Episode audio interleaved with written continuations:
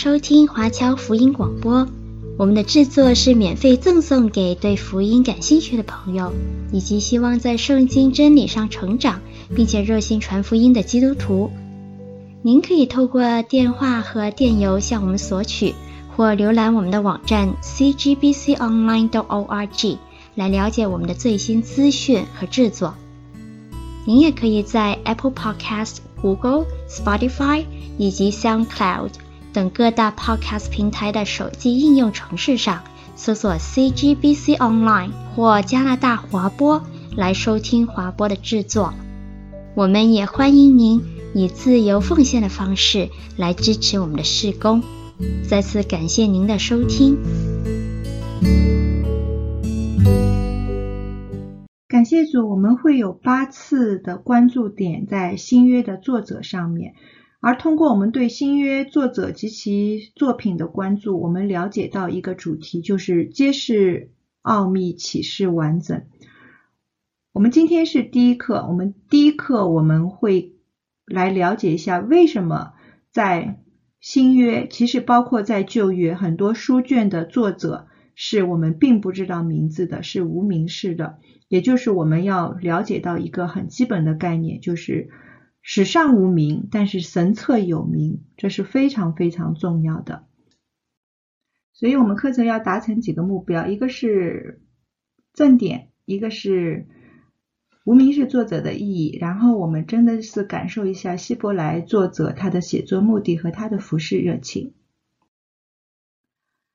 好，当谈到。圣经的时候，我们知道说神赐下圣经启示，它的作用是教训、督责、使人归正、教导人学义，并且让我们了解到这本圣经内中是有永生的，而这个永生的赋予是通过给耶稣基督做见证。当我们打开这本神的话语的时候，神是期盼我们的心是可以火热的。整个新旧约。当新约完成的时候，我们就知道说，神已经把他自我的奥秘就是揭示出来，他的启示已经完整。通过这六十六卷，足够于我们就是认识神。当我们看这个圣经完成的时候，我们就知道，最早从公元前一千五百年到公元后一百年，有超过四十多位的作者，其中呢。我们知道说三十二位，我们大概是知道名字的，还有很多位我们无法确认到底作者是谁，也就是我们今天所讲的，有很多无名氏的作者。我们新约是希伯来书，旧约有很多卷书都是无名氏。当我们看旧约的时候，我们就看到说有摩西写的摩西五经，他是埃及的贵族，有很多书卷。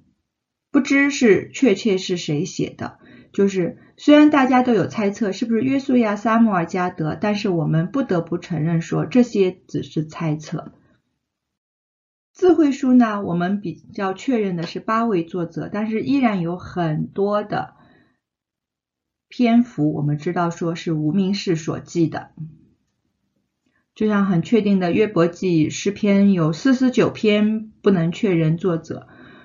然后也是箴言的很多部分，它没有标注，它没有说是所罗门，也没有说是利木伊勒，也没有说是亚古尔，是其他人所著。先知书的作者比较确认，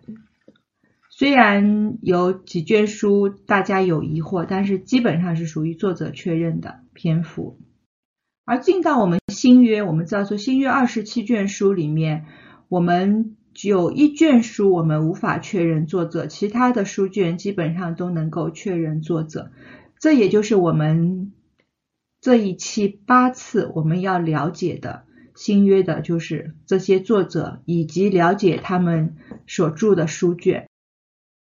其实我们看完圣经的最后一卷，我们就发现说，这些作者他的身份是非常多元的，他有民族领袖。有为王的，有做官长的，有祭司，有立位人，有牧羊人，有渔夫，有医生。有的人的家境是非常的富有，有些人的家境是非常的贫穷，但是他们都是圣经的作者。我们看圣经，我们要了解到说，无论是新约旧约，整个正典是一个慢慢累积的过程。就像旧约，我们从出埃及记就开始知道说，摩西五经是一点一点就是积累完成的。然后约书亚、撒母耳，从经文中我们不断看到说，就是是旧约正典的积累完成。而最后的收集呢，我们不得不提一下，就是伊斯拉这个人物。伊斯拉圣经讲他是定制考究遵行耶和华的律法，又将律例典章教训以色列人。所以其实，在公元前五世纪，我们知道说旧约现存的这些正典已经都被收集完成。它的原文是用希伯来文和亚兰文，就是所著。而他们的选择原则，我们是需要参考《生命记》十八章二十二节的，就是这些先知所著的书，他们的预言全然实现的，所以是出于神。后世的就把他们这些书卷收集起来。而在公元前三世纪呢，原文的旧约被翻成七十四译本，也就是我们在看新约福音书。的时候，《使徒行传》的时候，就是当时代通用的，就是翻译本。这个翻译本呢，就是分成三部分：律法，也就是我们所说的摩西五经，然后有八卷先知书，然后有十一卷的圣录。它第一卷是创世纪，最后一卷是历代志。这个二十四卷和我们现在所用的旧约的三十九卷的内容是一样的。只是我们仔细看一下，他们没有把撒母耳啊，就是历代志啊、列王记啊分成上下卷，他也没有把十二先知书独立开来，他十二先知书是视为一卷书的，这就是为什么数量上有差异，但是内容上是一致的。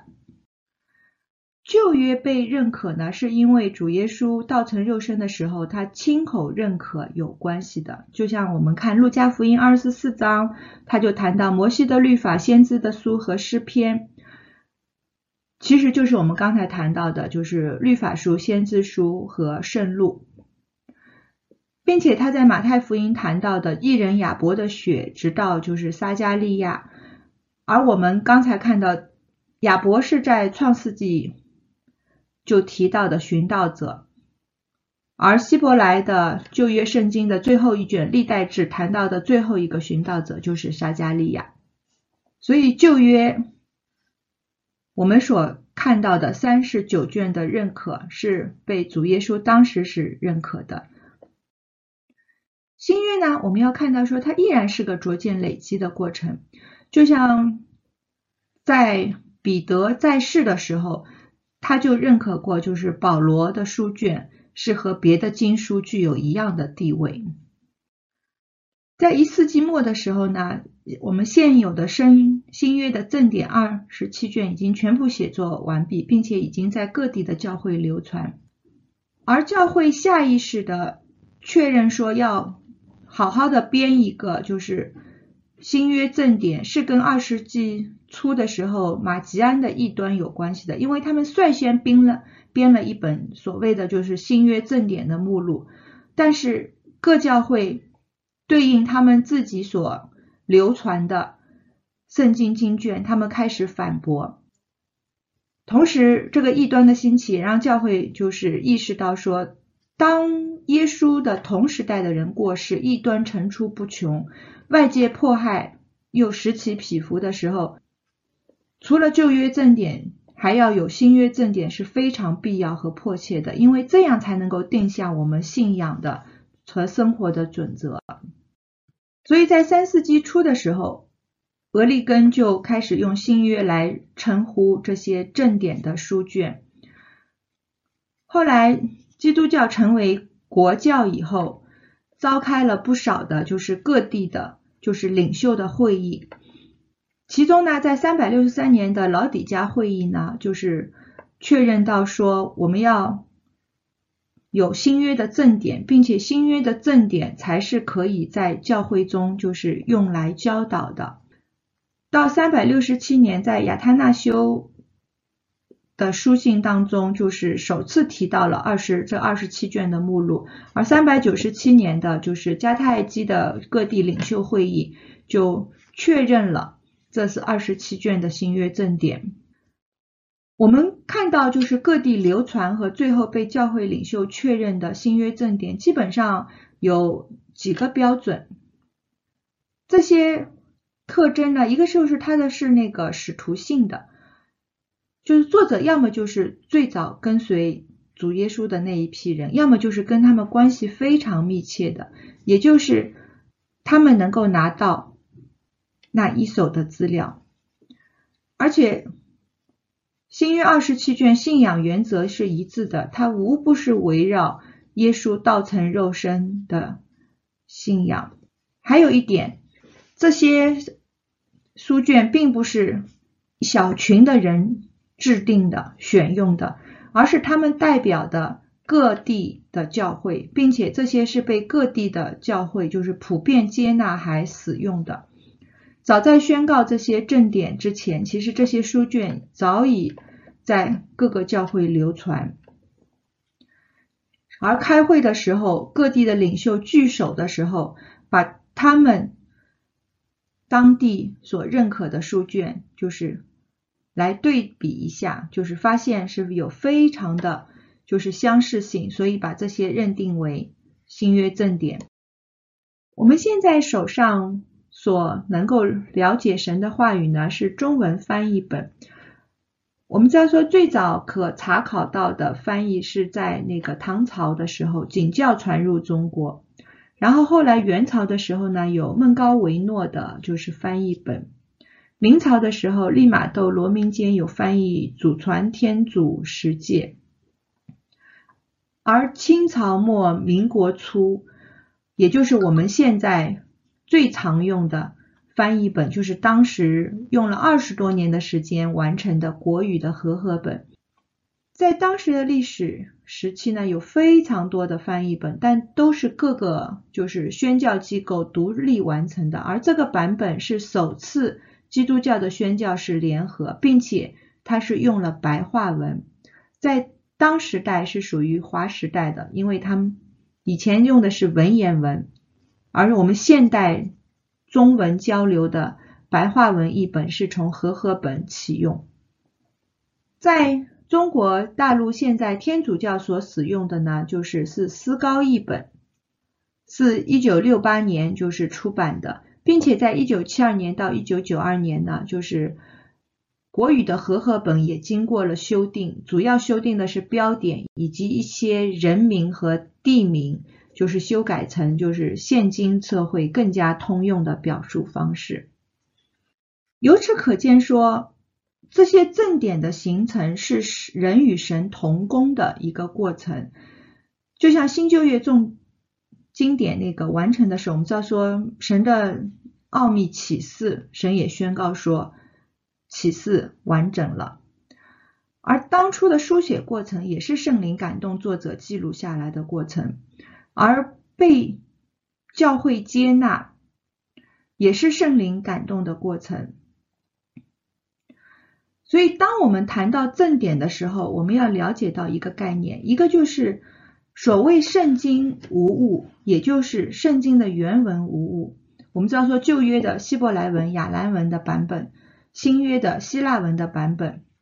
但是我们现在手头拿到的都是各个国家的翻译本。但是我们不要忘记，我们各个国家的翻译本依然是在圣灵感动下进行的。所以即使翻译本当中存在着。一些错误，但是我们说这些错误就是完全是在神的掌控之中，所以即使我们读的是翻译本，对我们了解神奥秘的是没有影响的，我们依然可以全备的了解神的心意。所以在整个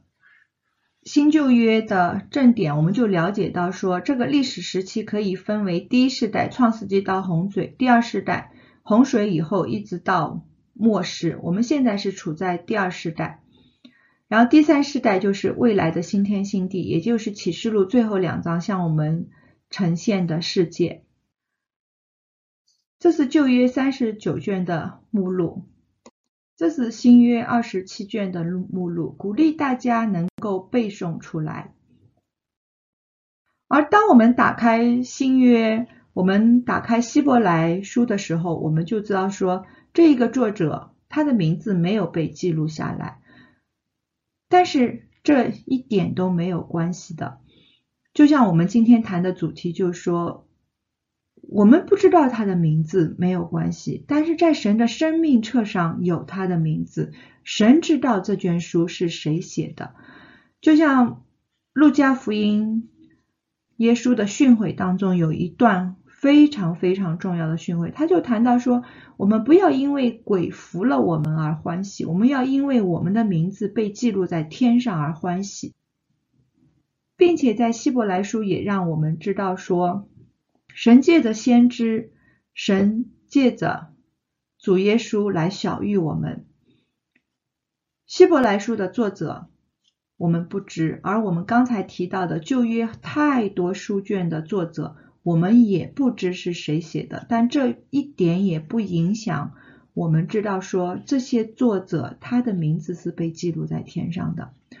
也不影响我们知道说，当我们打开圣经的时候，我们是能够懂神，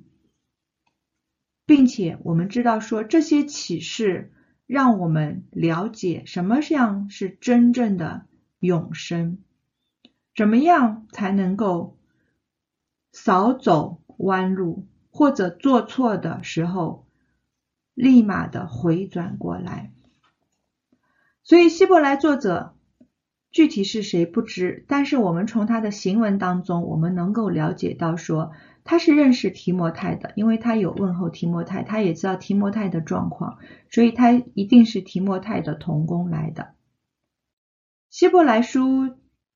的文体，它是属于论说文当中的书信。我们知道说看书信的时候，它很多教育性的教导，能够帮助我们就是确认神的心意，也就是我们的价值标准。其中呢，也有一部分就是是和当时代初代教会的文化背景有关的，而这一部分我们需要选择性的就是接纳。当我们看希伯来书的时候，我们了解到它是写给以前是犹太人，后来他们认定说耶稣就是他们盼望的弥赛亚，他们。信从了，所以他是整个是属于犹太基督徒。而在希伯来书不断的强调耶稣基督的超越性的时候，其实是在规劝他们说，要持守基督徒的信仰，而不要局限于犹太人的信仰，也就是要从旧约的信仰当中迈出一步，接纳新约的信仰。接纳福音书所告诉我们的那一位已经道成肉身的弥赛亚。我们看整卷希伯来书，我们就会发现说，它有一个关键词是我们要特别加以就是注意的。这个词呢，常常被翻译成更美，但是有些地方它也翻译成远超大的。但是这些用词其实都在达成希伯来书写作目标，就是告诉我们耶稣基督的超越性。我们可以从三方面来看耶稣基督的超越性。第一方面，我们是看看就是耶稣基督他地位上的超越性，也就是我们前面七章的内容。他一上来就告诉我们，基督是神子，他。成为血肉之躯，但是他的尊贵是远超过天使的，所以他在这里就是提醒到说，我们要非常郑重的对待神之子的信息，千万不能忽略。接下来呢，他谈到的第二方面地位上的超越，就是耶稣基督，他是祭司。他是神的儿子，管理神的家，他的敬宗的作用远远超过摩西。我们知道说，摩西五经是被称为律法，也是整个旧约信仰的核心。而当主耶稣道成肉身以后，他有儿子的身份，所以他超过家中的管家。这其中呢，他有一个第二方面的警戒，就是我们要信，我们要当心自己的焦点不要偏移，不要从神儿子的身上偏移到其他的方面。而在谈到耶稣基督地位的超越的第三方面，就是谈到。他的这个祭司的身份，他体恤我们的软弱，他是远超过大祭司亚伦的。我们知道说，大祭司亚伦他只能服侍他当时那个世代的人，而我们这个神之子为祭司，他是永远活着的，他能够服侍一代又一代的人。所以在谈到耶稣地位的超越的时候，他第三个警戒就是。谈到说，我们要警戒我们的无知，我们要进到神启示的完全当中。前面谈到耶稣基督的地位上的超越，接下来呢，他告诉我们说他侍奉上面的超越。所以在这个三章的内容当中，他让我们了解了一点，就是说，既有耶稣基督道成肉身，所以旧约。